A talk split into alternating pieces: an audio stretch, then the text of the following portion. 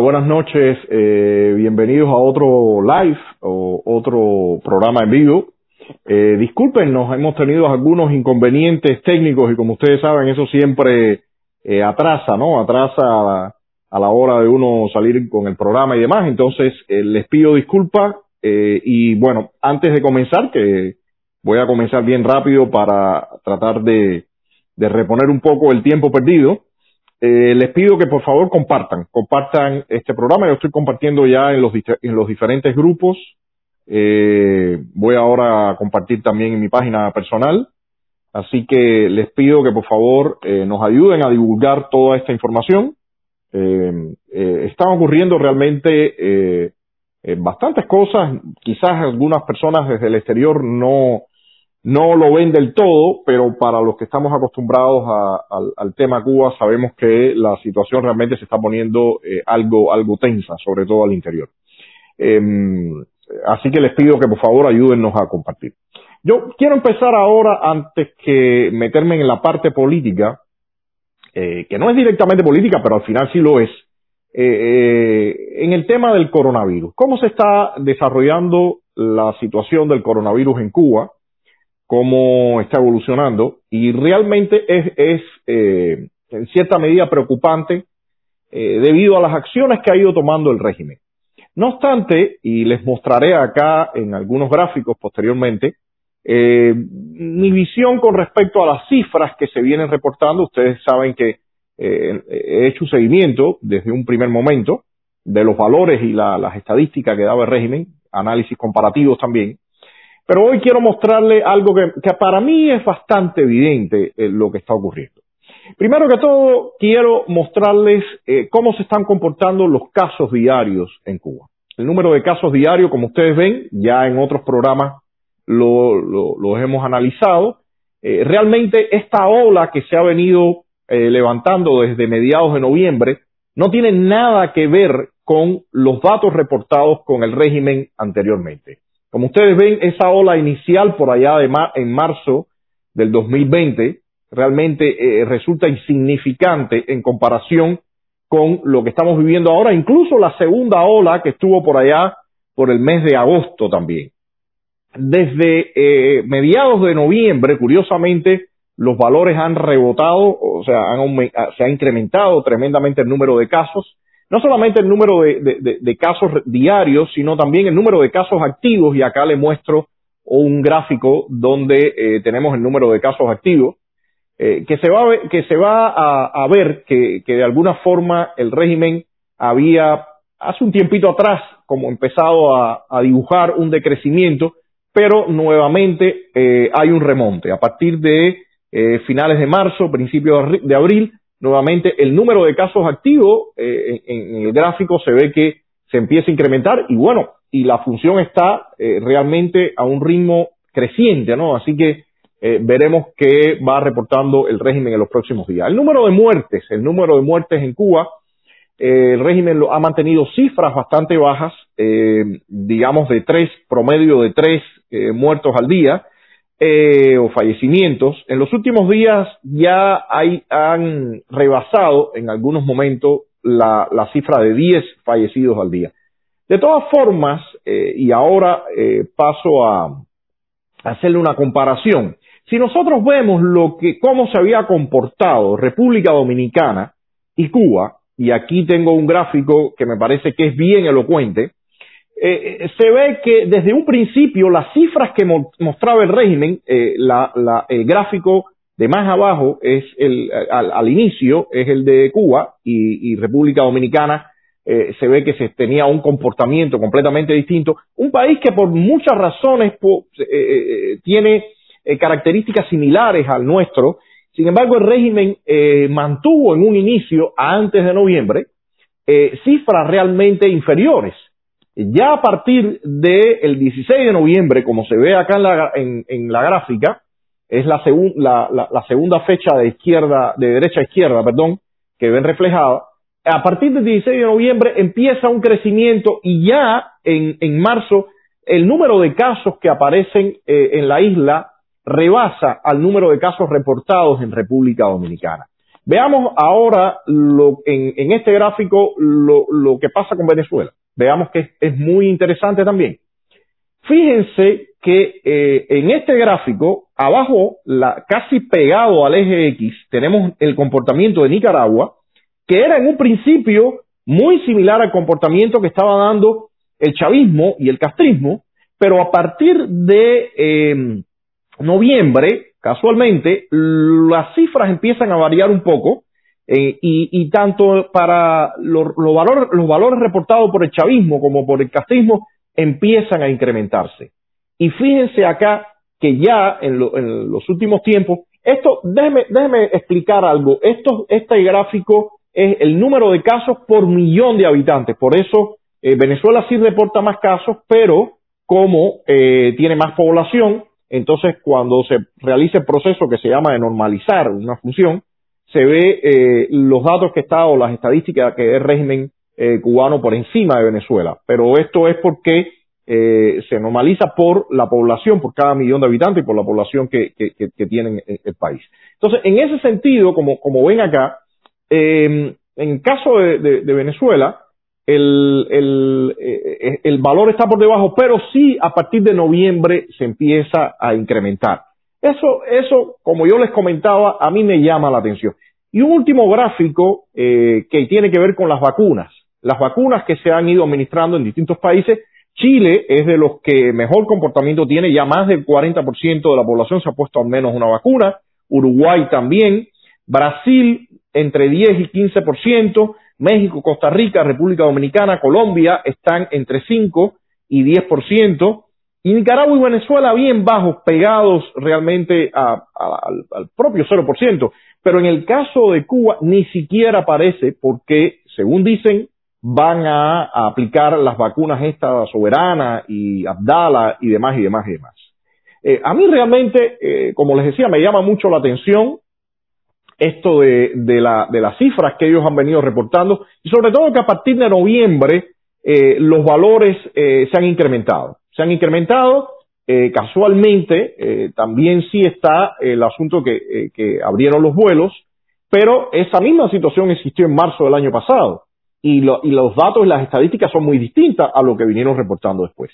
Yo quiero compartirles un video de uno de los voceros del régimen, se llama Oliver Zamora, donde habla del tema de la vacuna y en parte es lo que le he venido comentando desde hace un tiempo. Hay un trasfondo, en mi opinión política, un trasfondo político, perdón, en el reporte de estas cifras que desde mi perspectiva siempre existieron y la comparación, por ejemplo, con República Dominicana es muy eh, sintomática. En un momento determinado las cifras muchos menores, pero ya incluso los datos que está reportando el régimen eh, son mayores que los de República Dominicana.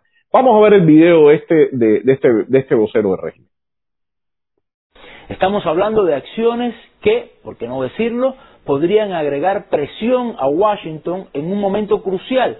Y digo crucial porque hay desespero en los sectores que quieren evitar a toda costa una mejoría en las relaciones bilaterales. Los mismos sectores que llevaron a Trump apretar las tuercas y que ahora están soltando dinero y fabricando conflictos para evitar un giro en la política hacia Cuba.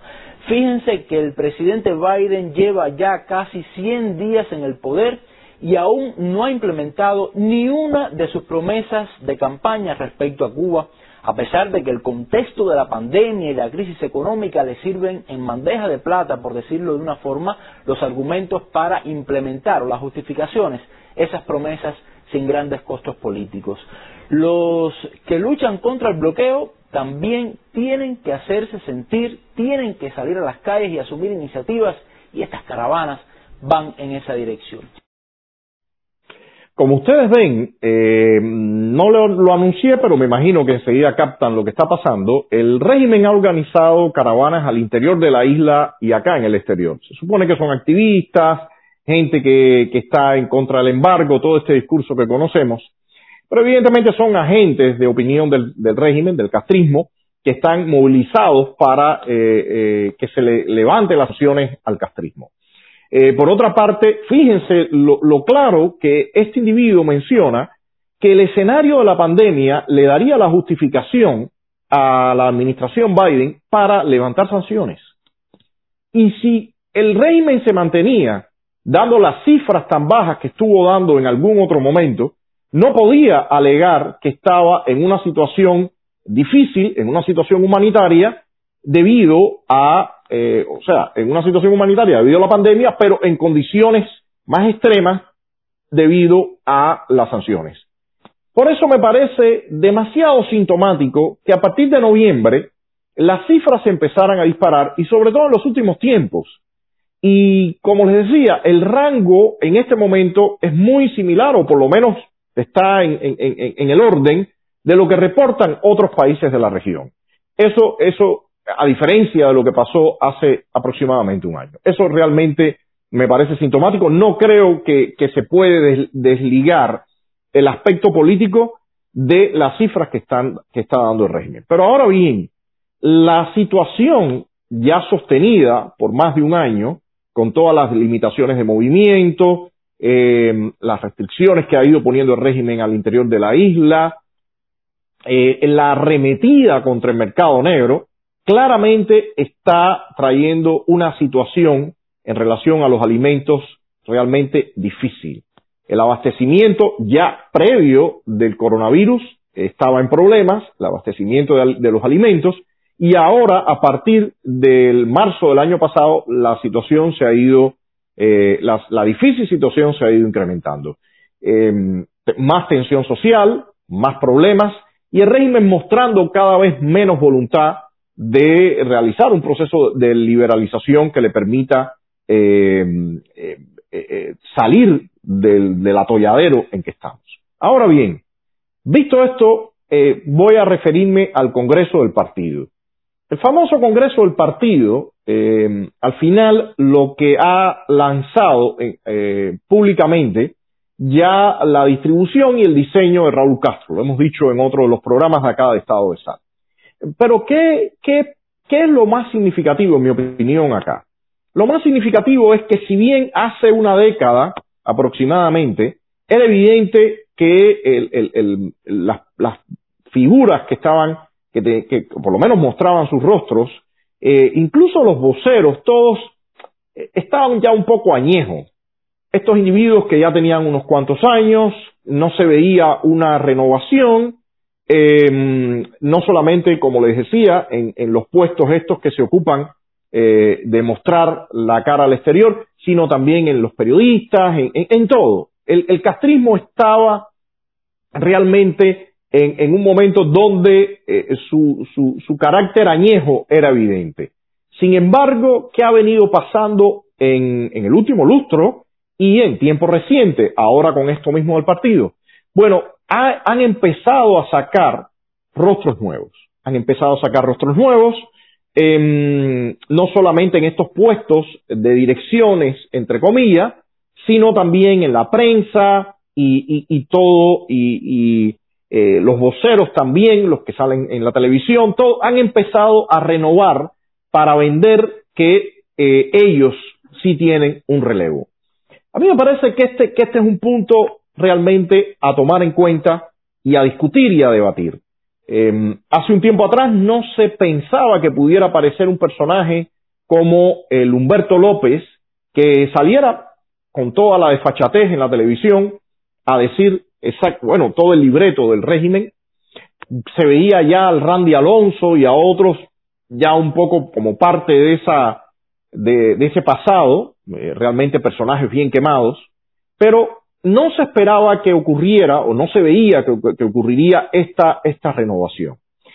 Eh, yo quiero compartirles a ustedes también, eh, para seguir en este análisis, un, un programa, un fragmento de un programa que, que en el que sale una, una muchacha que parece que es psicóloga, ya ha estado en, otro, en otros de estos programas, y ella dando su proyección ideológica. ¿Por qué Creo que el, el, video ha estado circulando también. ¿Por qué solamente puede haber, puede existir el Partido Comunista?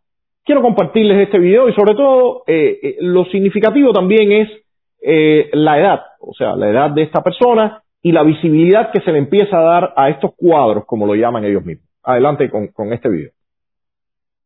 por qué en una generación eh, nueva al frente de los procesos principales del país, no solo en la conducción del partido, sino también del Estado y del gobierno, por qué la esencia de un partido único. Mira, Lázaro, yo creo que la sociedad cubana contemporánea es plural y es diversa. No es solamente ahora, yo creo que siempre ha sido plural, ¿no? Ahora, nosotros no tenemos por qué asumir esa pluralidad, no tenemos por qué asimilar esa pluralidad en términos de pluripartidismo, que es una de las críticas más importantes que se nos hace, ¿no? Desde ese punto de vista. ¿Por qué? Porque nosotros podemos asumir la pluralidad de otra manera, no tenemos que regirnos copiando modelos, ¿verdad? Eh, primer lugar, porque tenemos que reconocer que el pluripartidismo sería abrir margen a una derecha, o sea, partidos de derecha, tenemos que pensar las cosas concretamente qué significan, porque eh, podemos pensar que es muy bonita la idea, ¿verdad?, de que eh, varios partidos, de que todo el que quiera puede crear una organización política. Tenemos que pensar que objetivamente el pluripartidismo sería abrir dentro del espectro político del país una apertura a la derecha, y la derecha significa hoy por hoy en la región una amenaza para los derechos humanos. Eh, la derecha está cometiendo crímenes brutales de violación de los derechos humanos y nosotros no tenemos por qué retrotraernos, no tenemos por qué retroceder 60 años en la historia. Bueno, como ustedes ven, eh, hay, bueno, toda una manipulación realmente eh, burda y patética de lo que está diciendo, de la realidad que está, eh, que está mostrando esta, esta muchacha. Eh, pero hay algo que es muy significativo. Ella dice, abrir al pluripartidismo implica abrir a la derecha. Y señores, ¿qué es lo que está vendiendo eh, en este momento? ¿Qué están vendiendo estos grupos? ¿Y qué está vendiendo el propio castrismo? Y lo veremos en breve, en relación a las maniobras o hacia dónde ellos se pueden mover. Esto, esto a mí me parece que es esencial en este momento eh, comprender qué es lo que está vendiendo el castrismo. Y esto es lo que está vendiendo públicamente. Imaginemos lo que está vendiendo tras bambalinas. Y recordemos que por ahí está Mariela Castro. Por ahí está Mariela Castro desde hace ya unos cuantos años jugando un papel importantísimo en todo lo que tiene que ver con la agenda globalista, con el tema de las eh, políticas de identidad. Yo quiero compartirles el segundo video que hay de esta psicóloga, donde ella se refiere a el carácter de izquierda que tiene una gran, según ella, una gran parte eh, o algunos actores emergentes de la sociedad civil cubana, jóvenes. Entonces, adelante con este video. Yo creo que uno de los retos más importantes, eh, Lázaro, tiene que ver con eh, convertir las redes sociales en un instrumento nuestro también para nosotros hacer el trabajo político ideológico eh, y también eh, eso requiere, y lo dije en el, en el programa anterior y lo repito ahora, de una estrategia comunicacional intencionada para eso. Fíjate, yo he escrito mucho sobre la manera en que las redes sociales son utilizadas para hacer la subversión en Cuba. Sin embargo, yo también eh, eh, estoy notando un fenómeno, yo llamo que hay emergencias políticas, que son colectivos, que son grupos de jóvenes, pero no solamente de jóvenes, también hay personas que, que no son tan jóvenes formando parte de estos colectivos en las redes, que cada uno de ellos tienen eh, diferente identidad, que cada uno de ellos se inquieta por cuestiones diversas. Hay algunos que abordan la problemática de género, hay algunos que abordan otras problemáticas y tú hablabas al principio de la pluralidad y de alguna manera pues eh, estos colectivos están hablando también de, eh, de, una renovación del tejido político, del debate político. Eh, son jóvenes que tienen inquietudes políticas, son jóvenes que hablan desde la izquierda, que defienden la revolución, que defienden a nuestras instituciones, aunque no forman parte necesariamente de ellas. Entonces yo creo que es muy importante también asimilar todo eso, es muy importante articular también, conseguir articulaciones en ese sentido para renovar los diálogos entre revolucionarios. Eso puede aportar, y ya con eso termino, eh, recursos teóricos conceptuales a nuestras organizaciones, puede poner a nuestras organizaciones en contacto con, eh, con los imaginarios que están emergiendo, eh, con, los, eh, con la forma de pensar de los jóvenes, con sus inquietudes, y eso puede ser realmente algo favorable para el proceso. Fíjense, fíjense lo, el lenguaje que está usando esta persona. Fíjense los términos que usó. La diversidad, la pluralidad, las identidades, el, el diálogo, el debate político, actores emergentes. O sea, todo este lenguaje joven juventud también.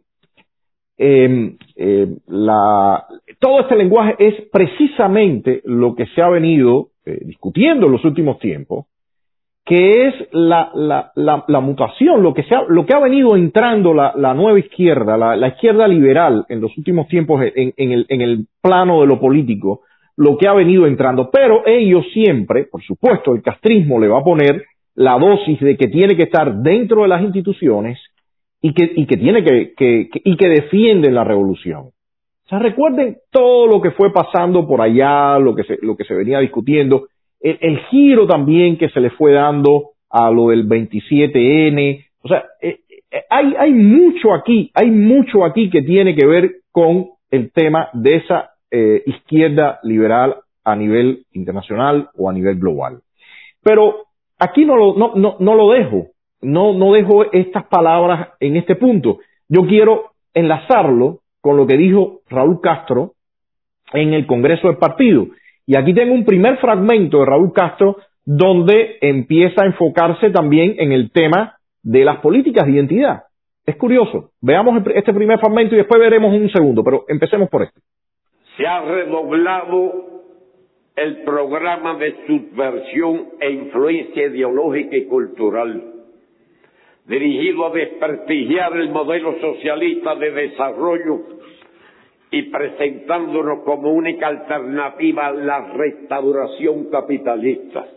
El componente subversivo de la política estadounidense hacia Cuba se enfoca en el resquebrajamiento de la unidad nacional en ese sentido, se da prioridad a las acciones dirigidas a los jóvenes, mujeres y académicos, el sector artístico e intelectual, los periodistas, deportistas, personas de la diversidad sexual y las religiones. Se manipulan asuntos de interés para grupos específicos vinculados con la protección de animales el medio ambiente o manifestaciones artísticas y culturales. Todo ello dirigido a desconocer a las instituciones existentes. Ahí ven, hay una mezcla aquí entre el castrismo rancio, que, que, conocemos, en que habla del enemigo, el imperialismo, de la subversión, pero ya empieza a entrar este otro lenguaje que tiene que ver con las políticas de identidad. Recordemos que quien está en la avanzada en toda esta historia en Cuba, una de las que está en avanzada es eh, Mariela Castro, bien cercana al tirano. Pero ahora veamos un segundo fragmento, un segundo fragmento donde nos da ya la idea de por dónde ellos están planteando que van a moverse. El respeto a las instituciones, por sobre todo, el respeto a la revolución, pero hacia dónde ellos se van enfilando y conectemos con lo que decía la eh, psicóloga en los segmentos anteriores. Veamos este segundo fragmento de Raúl Castro.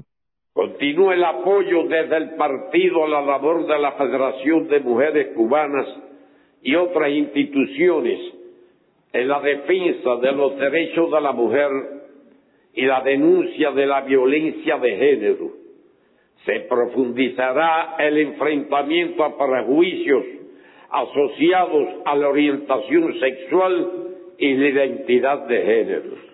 En cumplimiento del mandato constitucional, el Consejo de Estado aprobó la comisión que redactará el anteproyecto del Código de las Familias para su análisis en el Parlamento y posterior discusión con la población actividad en la cual ya se trabaja.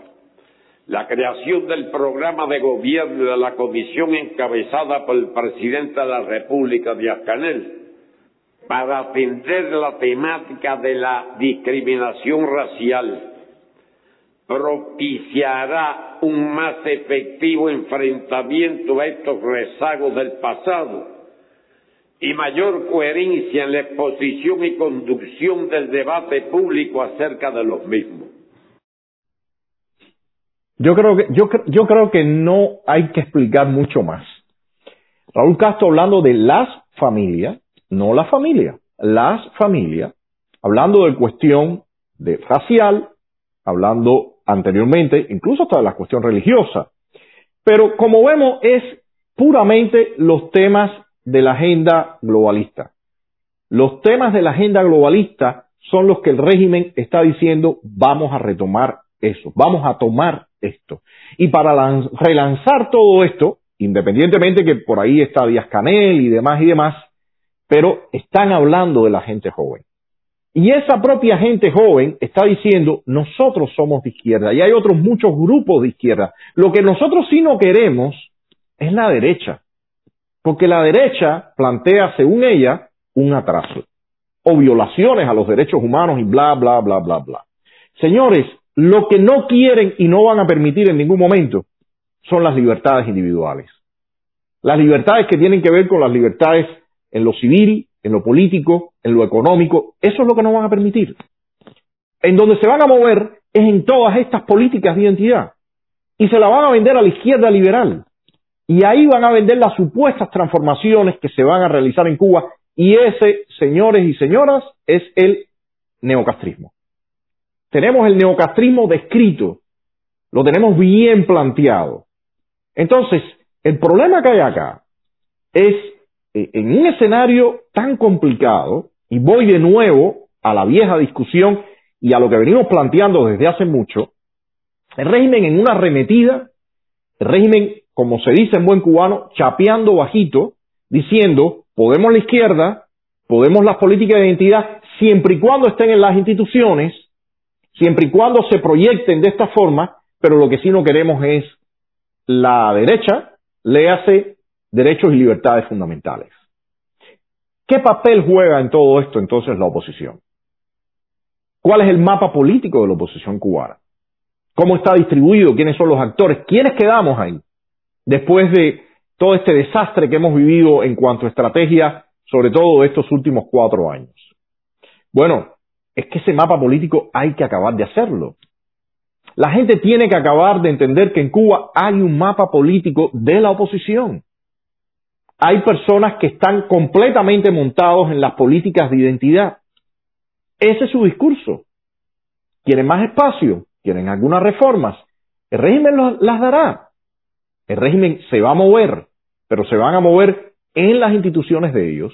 Y por eso si usted quiere hablar, tiene que ir a hablar a sus instituciones, tiene que hablar de un diálogo y va a permitir ciertas cosas, pero en esa línea.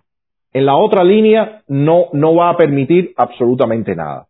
Entonces, ¿en qué situación está la oposición? Bueno, ahí voy a, a entrar en el, en el viejo tema. Voy a entrar en el viejo tema y voy a retomar una de las campañas que he visto que se ha lanzado en estos días de SOS Cuba he visto hashtags por algunas partes y demás, hablando que eh, realmente eh, eh, la arremetida del régimen y la situación de la oposición y la represión, señores, esa, esa arremetida del régimen viene desde hace mucho.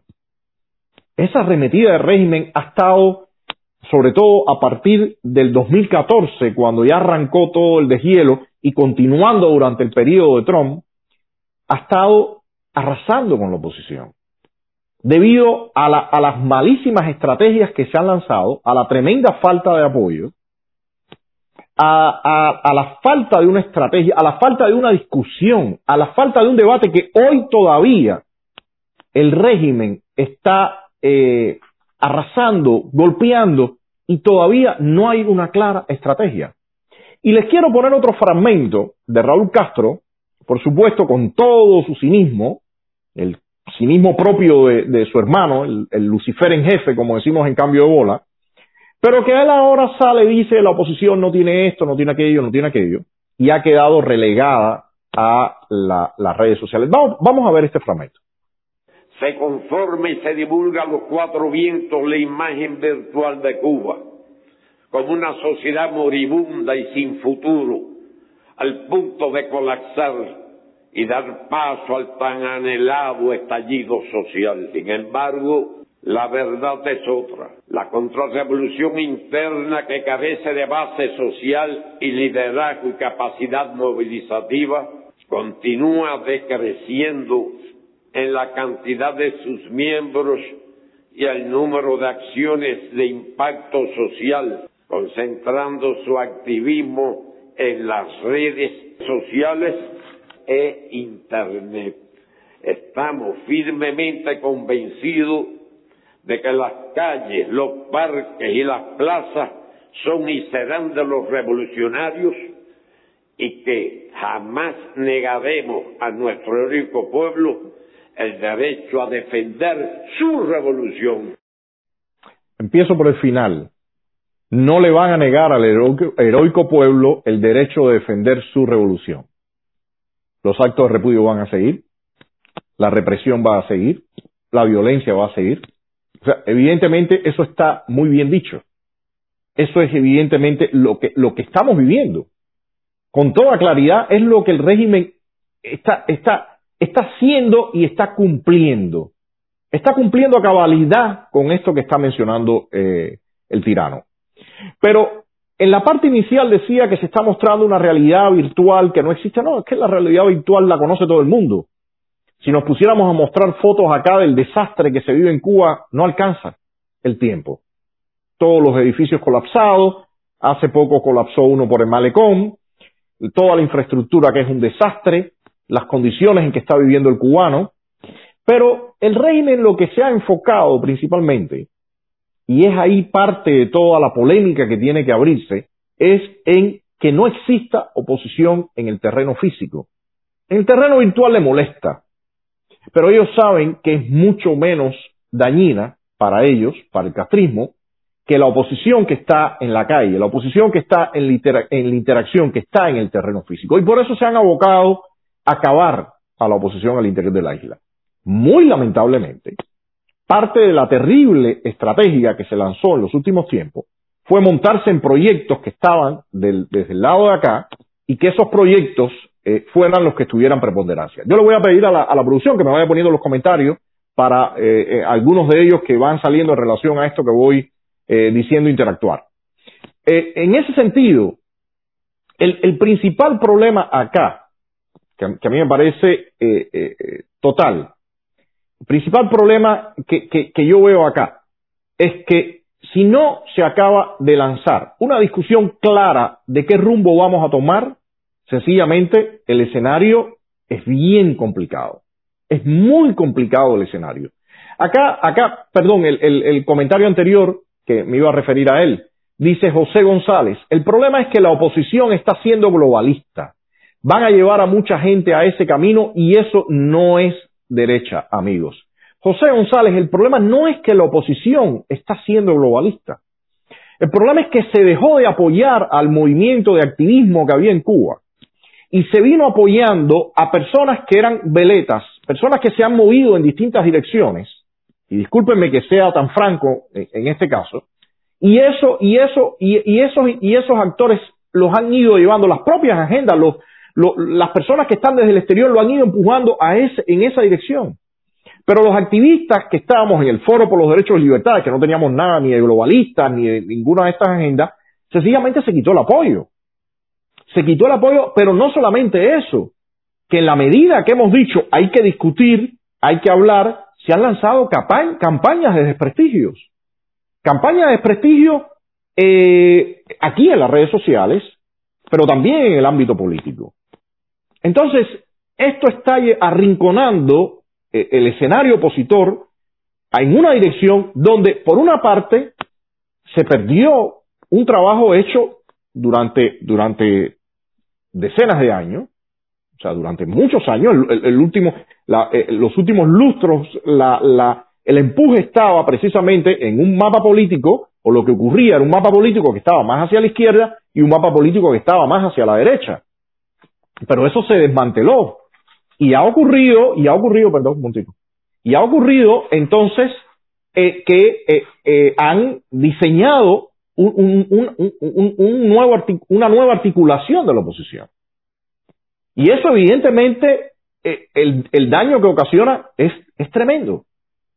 Entonces, no es que la oposición en Cuba sea una oposición de corte globalista. No, es que ese ha sido, a esos sectores han sido a los que se le ha dado el apoyo y a los que se le ha dado la visibilidad. incluso durante el periodo del presidente Trump. Entonces, pero lo peor es que no se acepta una discusión, no se acepta un cuestionamiento. Yo quisiera otro comentario, por favor. Dice exactamente, Rodiles, entiendo tu punto, pero desgraciadamente los más públicos son activistas del globalismo. Es preocupante, pero hay que buscar, eh, hay que buscar gente sería. Mira, José, el problema es, de nuevo, cuál, qué prensa está eh, moviendo y qué prensa está divulgando esta información. ¿Por qué no hay debate? ¿Por qué no se presiona incluso a los medios de prensa, a, los portales, para que realmente se muestre todo, todo este escenario? Se muestre, se, le, se le dé espacio a esta discusión. No se ha hecho.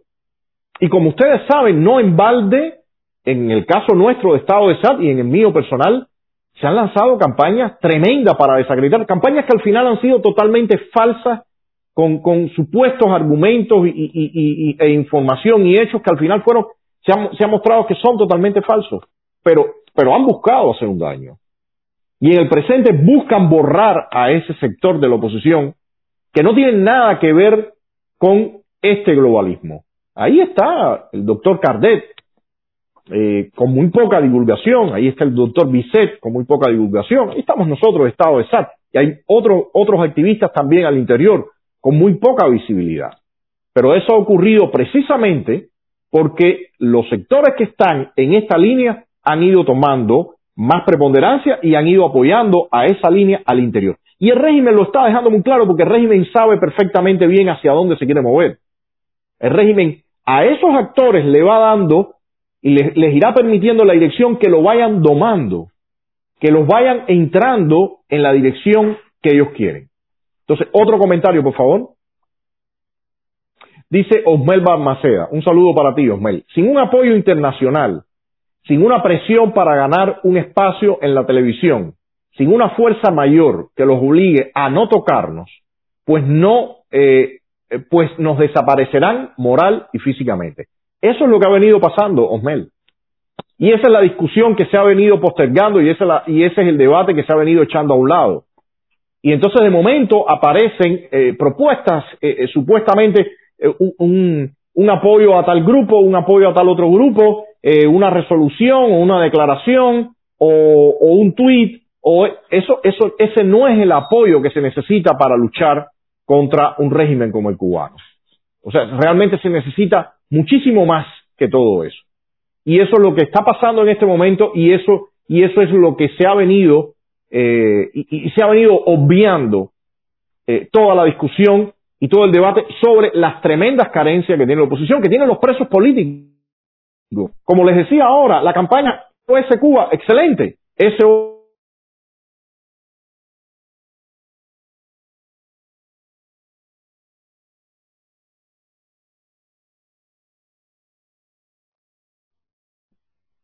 Perdón, parece que un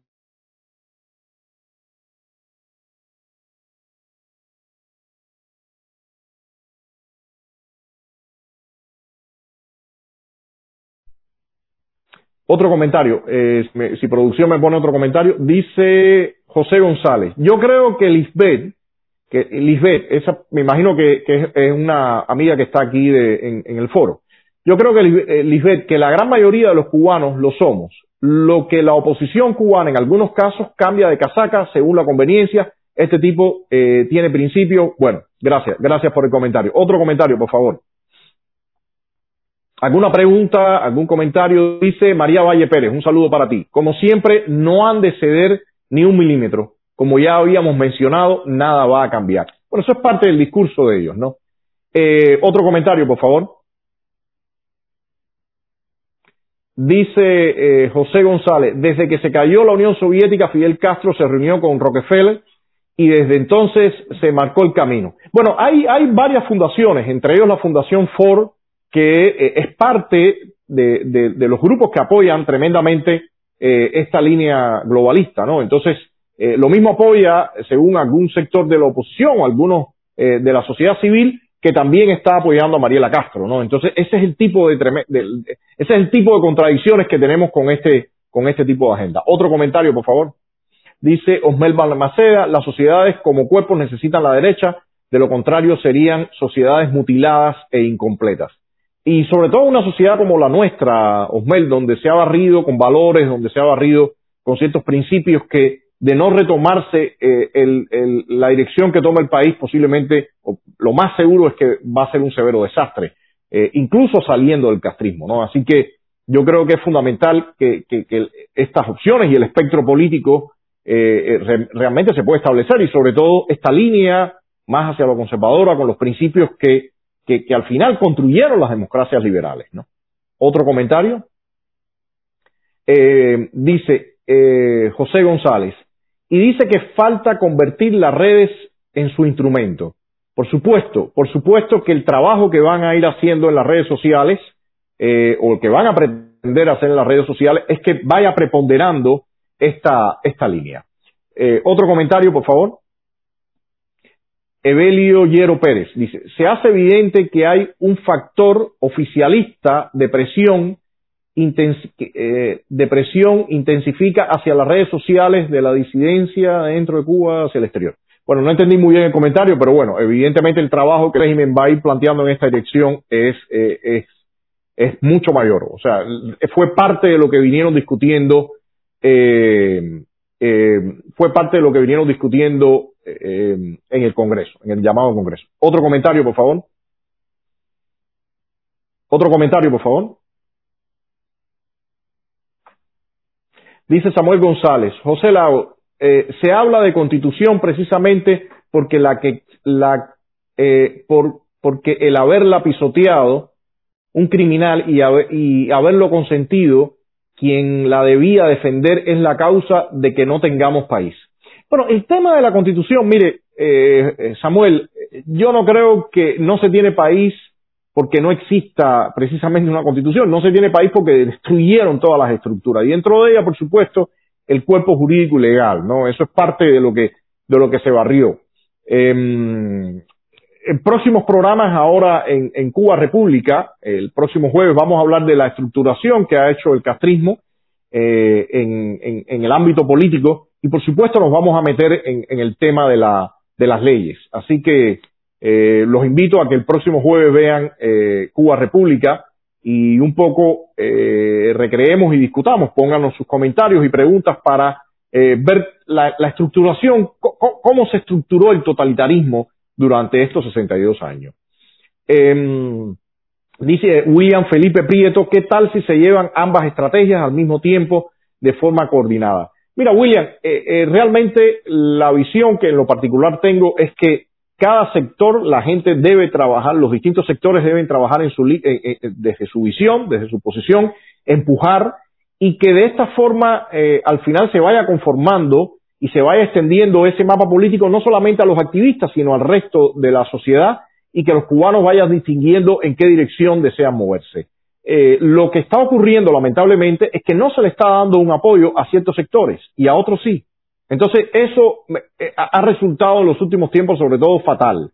Y ha resultado fatal porque llegamos a un momento crítico donde se necesita una oposición con fuerza, con músculo, y realmente está todo el malestar social, está toda la frustración, pero eh, el, el, la oposición tiene que reconformarse en muchos aspectos. Y sobre todo eh, en, en, estas líneas de las que estábamos hablando. Tiene que eh, reconformarse un mapa político donde se defina cuáles son las propuestas de cada uno de esos sectores y que esas propuestas puedan llegar a la gente.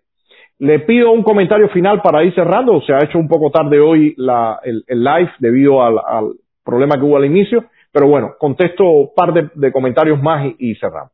Dice Rafael Torres, no se debe hacer tan difícil entender que lo primero es salir del régimen y en libertad dirimir las diferencias. El régimen lo sabe y estimula las diferencias. Rafael, el problema es que las diferencias han marcado los apoyos. Y como marcaron los apoyos, marcaron que hay ciertos grupos que se encuentran en este momento tremendamente golpeados. Los grupos, precisamente, que hace cinco años atrás salían a la calle, protestaban y lograba articularse algo. Precisamente porque lo que ha existido son agendas por encima de realmente estimular y apoyar eh, eh, la rebeldía y, y, y, el deseo de lucha del pueblo cubano, Bueno, es que estamos en este momento tan crítico en la situación que estamos. Entonces, me parece que lo principal acá es que se abre el debate y que la gente pueda hablar con claridad. No sé si hay otro comentario para ir cerrando. José González, el problema es que necesitamos apoyo de gobiernos como el americano y créeme que el gobierno americano está en este momento dándole curva a cualquier tipo de conservadurismo. El cáncer está en DC, dice José González. Bueno, lamentablemente en este momento no tenemos un gobierno conservador, pero tengo que decir que cuando hubo un gobierno conservador de Donald Trump, el apoyo fue terrible. Se apoyó una agenda específica, a actores específicos y el resto de la oposición se dejó al libre albedrío, a su propia suerte. Entonces, voy cerrando por acá. Eh, nos vemos mañana. Claudio Fuentes tiene el programa de Presos de Castro, eh, donde siempre nos narra la, la, difícil situación que hay en la isla, pero con casos específicos y con rostros específicos. Y el miércoles venimos con Libertad y Punto. El jueves eh, vamos con Cuba República. Y el sábado, eh, cambio de gol. Así que le agradezco a todos ustedes que hayan estado por acá. Les pido que compartan, que compartan por favor. Y, y seguimos en este trabajo de Estado de SAT y, por supuesto con la participación eh, de ustedes. Así que buenas noches y muchas gracias a todos.